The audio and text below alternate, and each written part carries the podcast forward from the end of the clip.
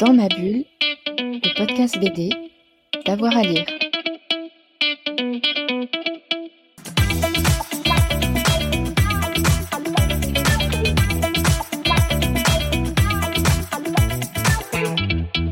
Bonjour à tous et à toutes, bienvenue dans cette nouvelle émission de Dans ma bulle, votre podcast 100% BD avec avoir à lire.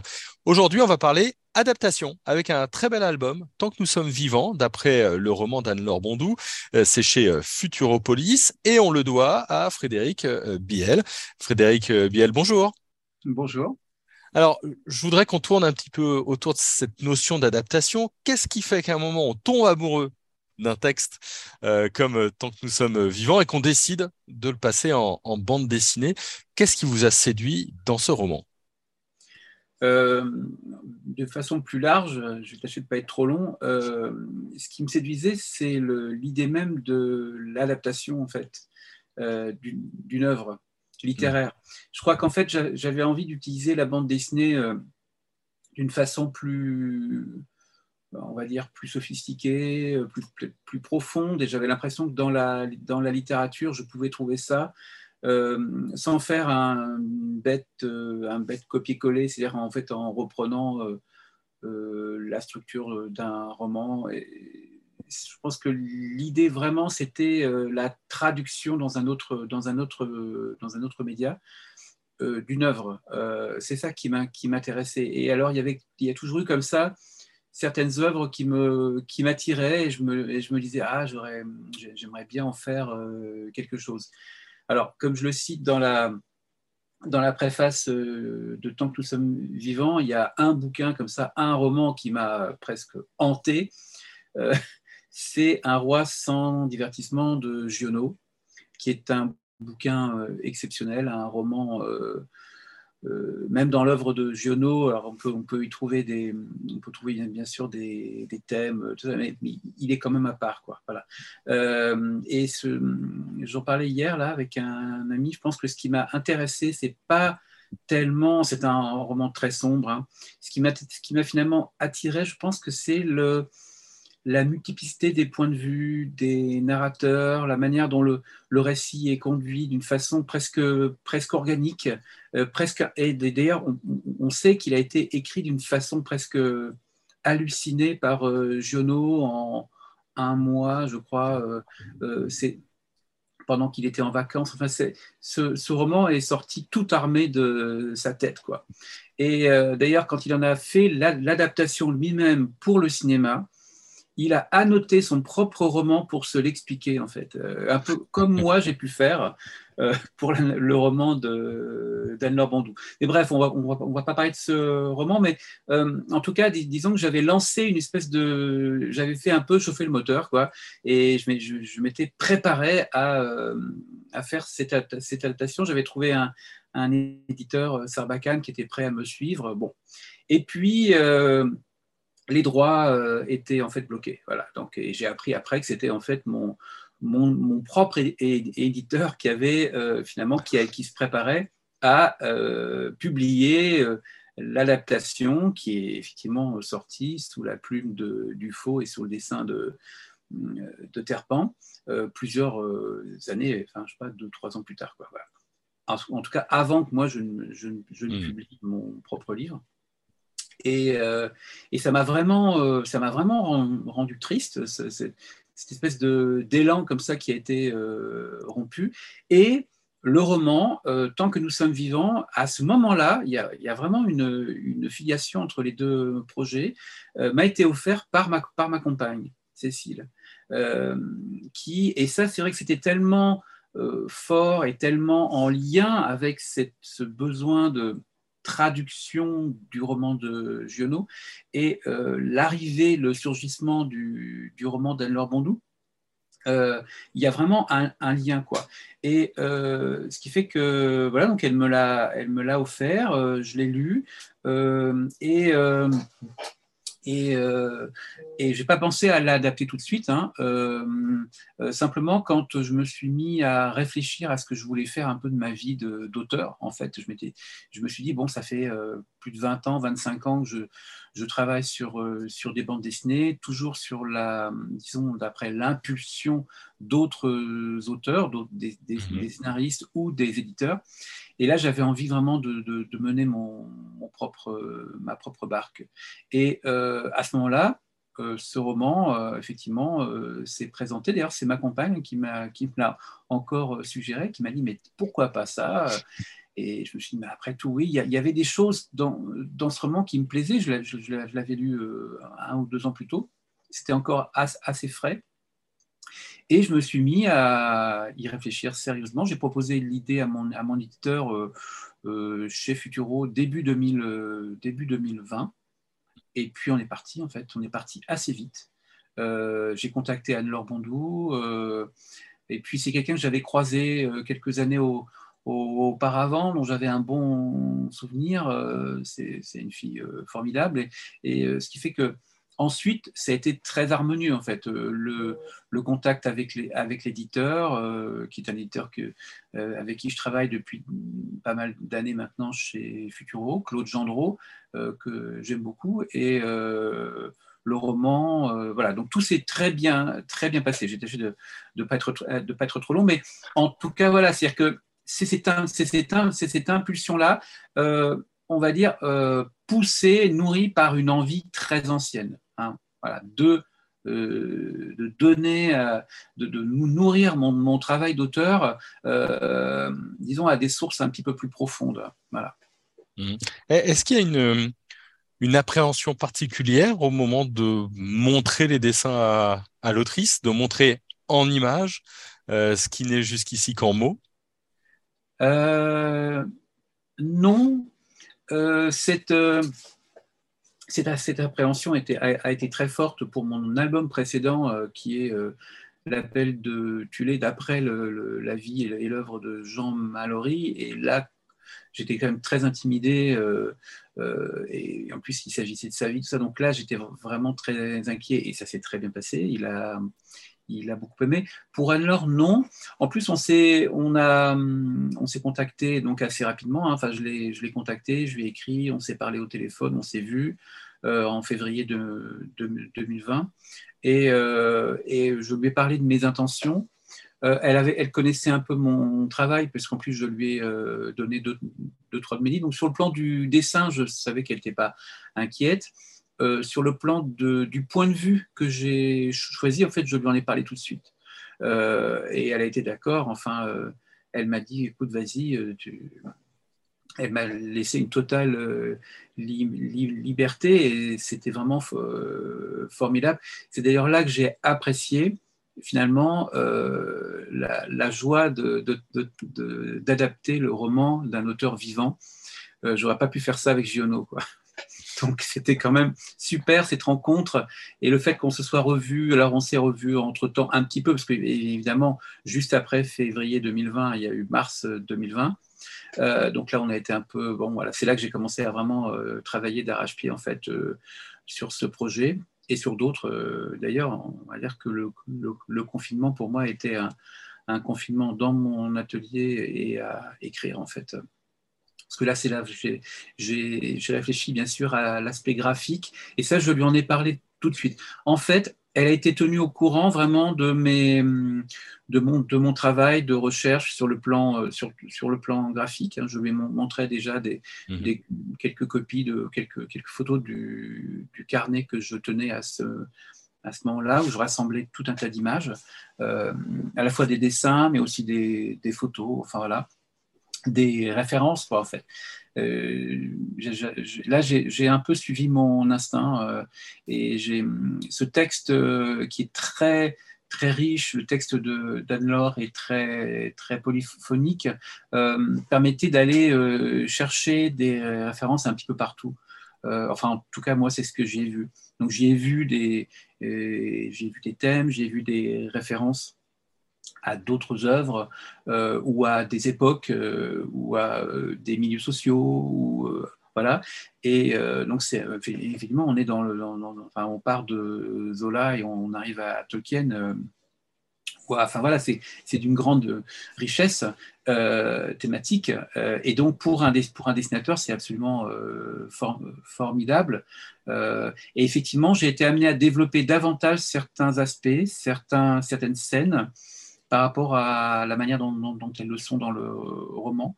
enfin voilà, donc ça, ça fait partie de mon travail d'adaptation qu'elle a complètement encouragé et accepté et apprécié. Oui, parce que vous avez commencé à le dire, mais adapter, euh, le terme est intéressant, c'est aussi choisir des choses sans doute que vous n'avez pas racontées, et puis par le dessin, des choses que vous avez euh, ajoutées, euh, enrichies, entre, entre guillemets. Il y a des cas de conscience, comment, comment ça se passe? Comment se fait ce, ce travail-là de, de choisir?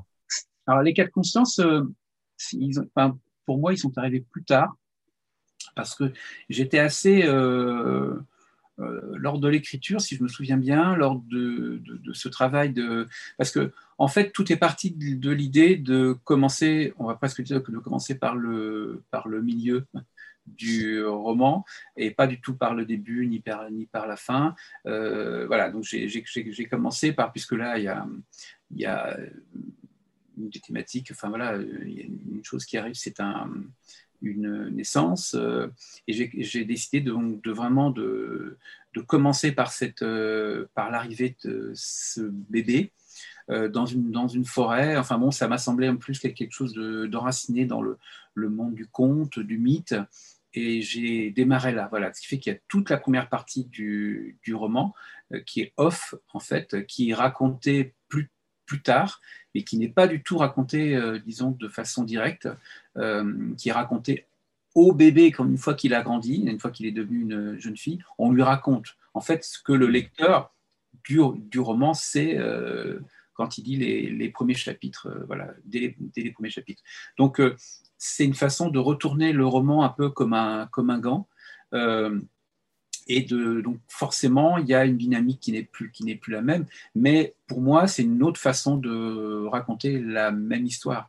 Euh, et c'est ça, je crois, qui me fascine, que j'aimais chez Giono, dans ce roman-là, euh, que j'aimais aussi parce que c'était présent dans le roman d'Anne-Laure. Il y avait aussi cet aspect de, de, plusieurs euh, narrateurs, avec donc des pronoms qui peuvent passer du nous au, il en passant par le jeu.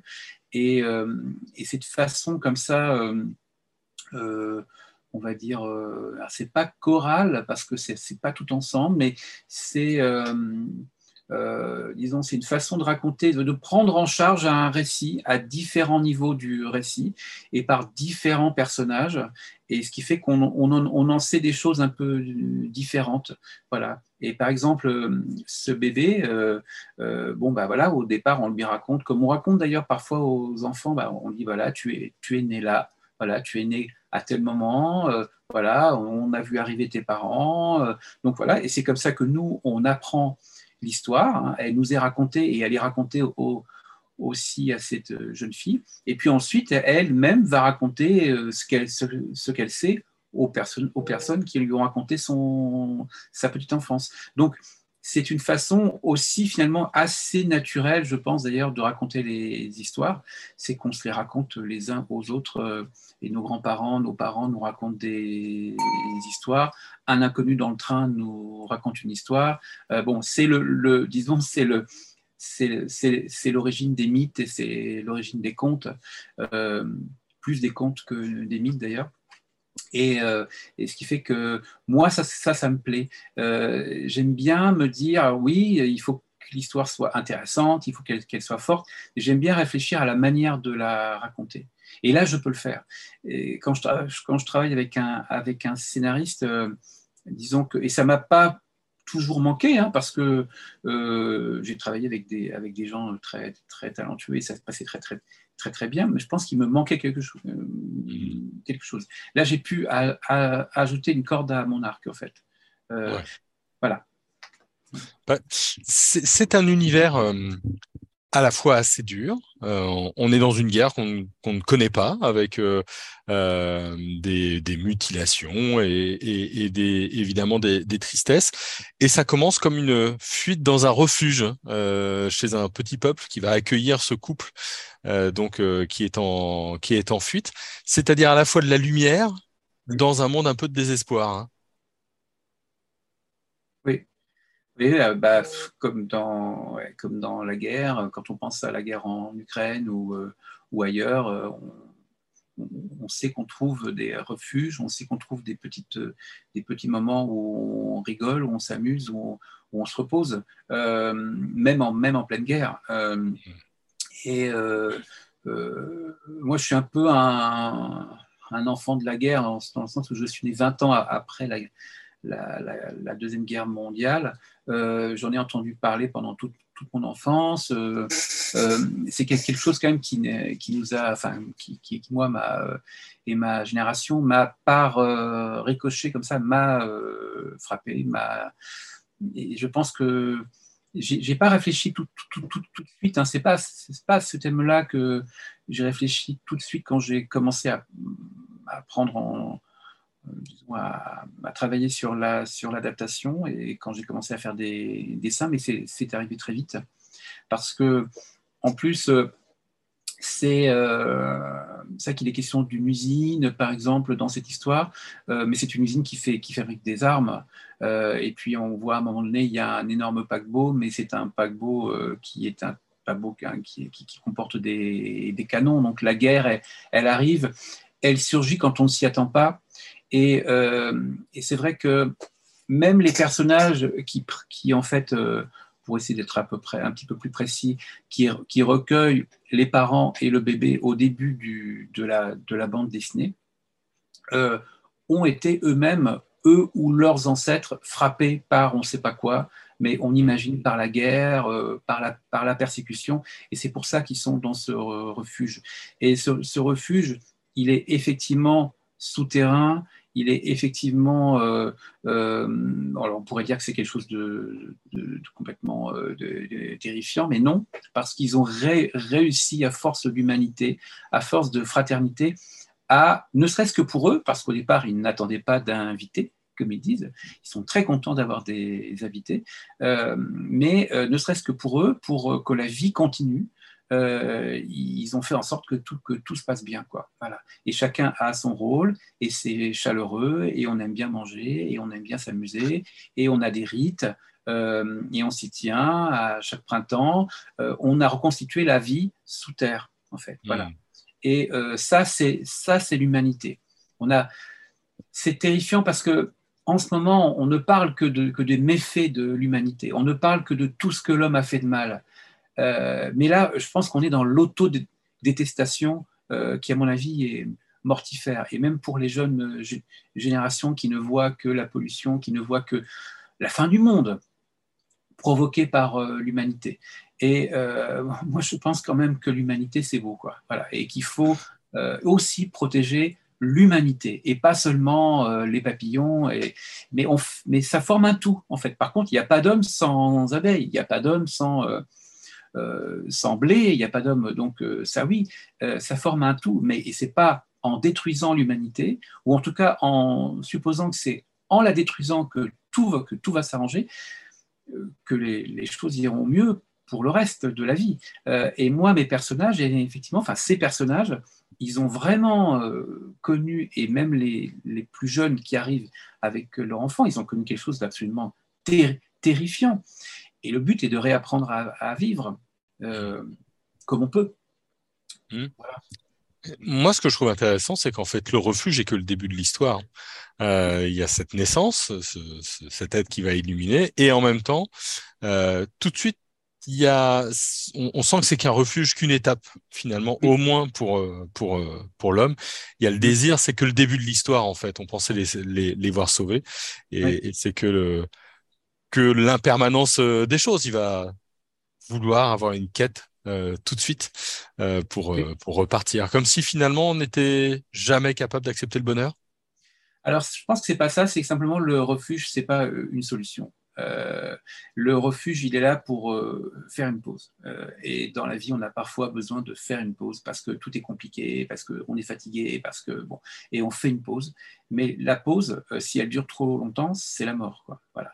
Donc, effectivement, euh, là, c'est la femme qui s'en rend compte, et d'une façon plus euh, presque organique et, plus, euh, et à la fois plus symbolique et presque spirituelle, l'enfant aussi manifeste des symptômes bizarres qui disent bien à tout le monde que ça va, on peut pas, on peut pas s'arrêter là. Il va falloir, comme on dit maintenant, il va falloir bouger. Euh, et le, père, lui, euh, il, est justement dans ce refuge et il s'est enfoncé dans la partie la plus profonde, puisqu'il est forgeron, et au plus profond de ce, du refuge dont il est question, il y a une forge, il y a le feu central, et lui, il est tellement, euh, tellement épouvantablement chargé de, remords, de tristesse, qui se réfugie, comme on dit maintenant, qui se réfugie dans le, travail. Et, euh, sa femme euh, lui dit et se dit que c'est pas possible. Voilà. Donc c'est elle qui les remet en mouvement, et c'est ce mouvement euh, qui va les, qui va les finalement les, qui va après qu'ils aient repris des forces parce que l'enfant grand, grandit, sinon il, serait mort dans une forêt humide l'hiver. Enfin bon voilà, et les parents peut-être aussi. Enfin bon, donc c'est ce qui, cette pause leur a permis de vivre. Et, euh, ensuite, il faut, il faut continuer à, vivre. Continuer à vivre, c'est se mettre en, mouvement. Et c'est ce qu'ils font. Et euh, ils vont continuer. Euh, et effectivement, et c'est ce qui permettra à l'enfant de, de, grandir. Alors, les questions ne sont pas résolues tout de suite, mais c'est pour ça que c'est ça arrive au début. Euh, parce que euh, ça montre bien que le refuge n'est pas, pas la totalité, quoi. Ça peut pas être, ça ne peut être qu'une étape, voilà. Et ensuite, on continue, voilà. Et il faut trouver la force de continuer. Est-ce qu'on se sent pleinement auteur de l'histoire quand on fait une adaptation, ou est-ce que on se sent un peu co-auteur? Cette histoire que vous avez fait vôtre, puisque vous mmh. l'avez adaptée, dessinée, mis, mis en image, mais en même temps une histoire qui est, euh, qui est celle d'Anne-Laure Bondou. Ça, c'est une expérience assez, assez étrange parce que hum, j'en étais. oui, alors, oui, euh, ça en plus c'est un peu un trait de mon caractère, c'est que j'ai tendance un peu à m'approprier euh, les histoires que je raconte, même celles, effectivement, quand, quand, elles, quand elles sont écrites par un, par un scénariste, euh, j'ai besoin de la, de la, vivre et de l'incarner, en fait. Et ce qui fait que, alors, normalement, ça se passe bien, mais il y a pu y avoir comme ça des petits, euh, assez rarement, mais des petits, des petits tiraillements, parce que le, si le scénariste se sent un peu dépossédé de, de ce qu'il a, de ce qu'il a écrit. Euh, pour Anne-Laure, euh, comme on est vraiment parti, comme je vous l'ai dit, tout de suite d'une réinterprétation de son récit, euh, elle était même remarquablement confiante. Et quand elle a lu et, vu le livre, et quand, elle l'a lu, elle, elle, s'y est. Comme elle dit dans la, dans la post-face, elle s'est sentie comprise. Euh, et ça, c'est là, je ne pouvais pas absolument pas le prévoir. Enfin, je ne pouvais que l'espérer, mais je me suis pas du tout senti euh, bloqué. Hmm. J'étais vraiment dans ce mouvement et dans le mouvement vraiment euh, de, de, la bande Disney. J'avais l'impression, en tout cas, d'avoir compris quelque chose de ce roman et donc d'être capable d'en restituer j'espérais du moins, euh, parce que j'en étais pas sûr, hein, euh, d'être capable d'en restituer euh, l'essence, en fait. Voilà. et, effectivement, on parlait de ce, que, de ce qui est développé dans, dans la bande dessinée par rapport au, au, roman. Il y, a, évidemment, il y a le début, il y a le bas, en fait, cet endroit, ce fameux, ce fameux refuge, où là, j'ai mis énormément de choses, des références, des, même des souvenirs en quelque sorte, puisque ce bas symbolise aussi les, lieux de l'enfance, la maison de la grand-mère, la petite boutique qui a, fermé il y a longtemps. Euh, enfin, pour moi, c'est tout, tout ce que j'y ai mis. Donc, alors que dans le roman, euh, Anne-Laure Bondou décrit assez peu, elle suggère, et c'est vraiment les mots sont, euh, sont matériaux. Euh, c'est pas les images, c'est très, très très peu. ce qui fait qu'elle a beaucoup travaillé sur la résonance des mots. D'ailleurs, elle l'a dit à plusieurs reprises et elle, elle, en parle de temps, de temps en temps. C'est la résonance des mots, c'est ce que la profondeur des mots, ce qu'ils ce qui lui disent, comment ils résonnent. Moi, c'est évidemment euh, sur, sur tous les images. Donc, je voulais aussi, d'une certaine façon, que mes images résonnent. C'est-à-dire que je ne voulais pas embarquer, par, exemple, le, lecteur dans quelque chose de complètement euh, inconnu. Euh, c'est un peu le principe enfin, qui, qui, qui, qui, est magnifiquement euh, comment dire, euh, mis en œuvre par, par exemple, Tolkien. Quand il décrit la comté, euh, il s'est basé sur ses souvenirs d'enfance, sur sur la campagne anglaise qu'il a aimée, qui était en train de disparaître au moment où il écrivait, qui avait en partie disparu. On est dans les années 50 en plus, enfin, il, a écrit ça dans, entre les années 40 et les années 50, mais il voulait que le lecteur s'y reconnaisse, en fait, et que pour ensuite l'embarquer dans quelque chose de complètement inconnu et complètement, et complètement nouveau. Euh, moi, à ma, petite échelle, je voulais vraiment que le lecteur, là, par le biais de mes images, s'y reconnaisse aussi. Euh, la manière même dont ils sont habillés, euh, euh, la, technologie qu'ils utilisent. c'est pour ça que, par exemple, dans le, dans le roman, puisqu'on est dans un refuge souterrain, Anne-Laure évoque des torches pour s'éclairer. Moi, les torches, ne m'a pas paru crédible de les dessiner, mais j'ai utilisé toute, toute, forme de lampe, mais des lampes qu'on peut avoir dans un garage, dans une cave chez un, antiquaire, euh, chez la grand-mère, enfin voilà, des lampes à pétrole, des lampes, pas des lampes que j'ai inventées, je n'ai utilisé que des objets qui existent vraiment, les, vêtements, enfin tous les objets, on peut les, on peut les trouver quelque part. C'est pas, on n'est pas dans la fantaisie euh, où on invente euh, tout, même si on a des références du côté des, des contes et légendes, mais là non, je voulais vraiment, et même à tout niveau, dans ce roman, tout, tout existe quelque part. Euh, à un moment donné, ils arrivent sur une île, bon voilà, enfin pas sur une île, sur une presqu'île. Euh, il y a des pêcheurs. Euh, les pêcheurs, je peux vous montrer, c'est des pêcheurs des lacs italiens ou des pêcheurs provençaux. Enfin bon, c'est, je voulais qu'il y ait quelque chose qui, existe simplement. Le récit, l'histoire permettait de les agglomérer et de leur donner un certain sens. Voilà. pareil pour l'usine, pareil pour des tas de, lieux. Euh, finalement, à un moment donné dans cette histoire, il y a une bicoque faite de briques et de broc avec des matériaux de récupération.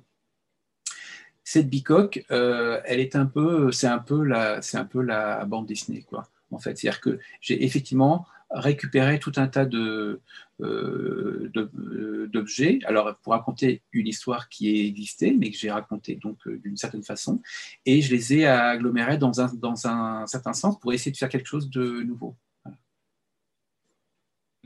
Finalement, vous parliez du, du lecteur et, de la lectrice.